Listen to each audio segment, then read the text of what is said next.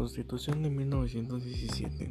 La Constitución aprobada interrogó las semanas fundamentales en las diferentes tendencias políticas e ideologías defendidas durante la Revolución.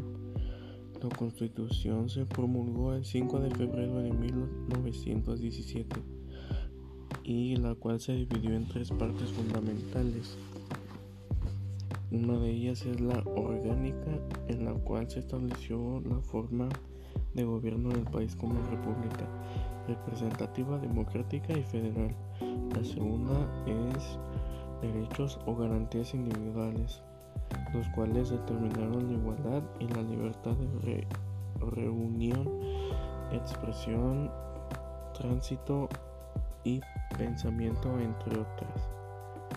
Número 3. Garantías sociales, los cuales resultaron una gran novedad en la política mundial, a definir y establecer las garantías sociales, educación, trabajo, de propiedad y posesión de tierras y aguas.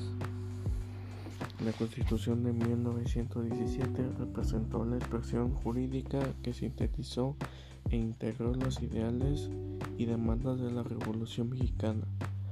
Sentó las bases de la vida democrática el desarrollo económico de la nación y surgimiento de expresiones culturales propias.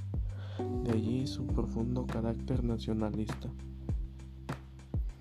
En la encomienda electoral celebra en marzo de 1917, Carranza resultó elegido presidente de la República como candidato del Partido Liberal Constitucionalista. La Constitución de 1917 consta en 136 artículos constitucionales.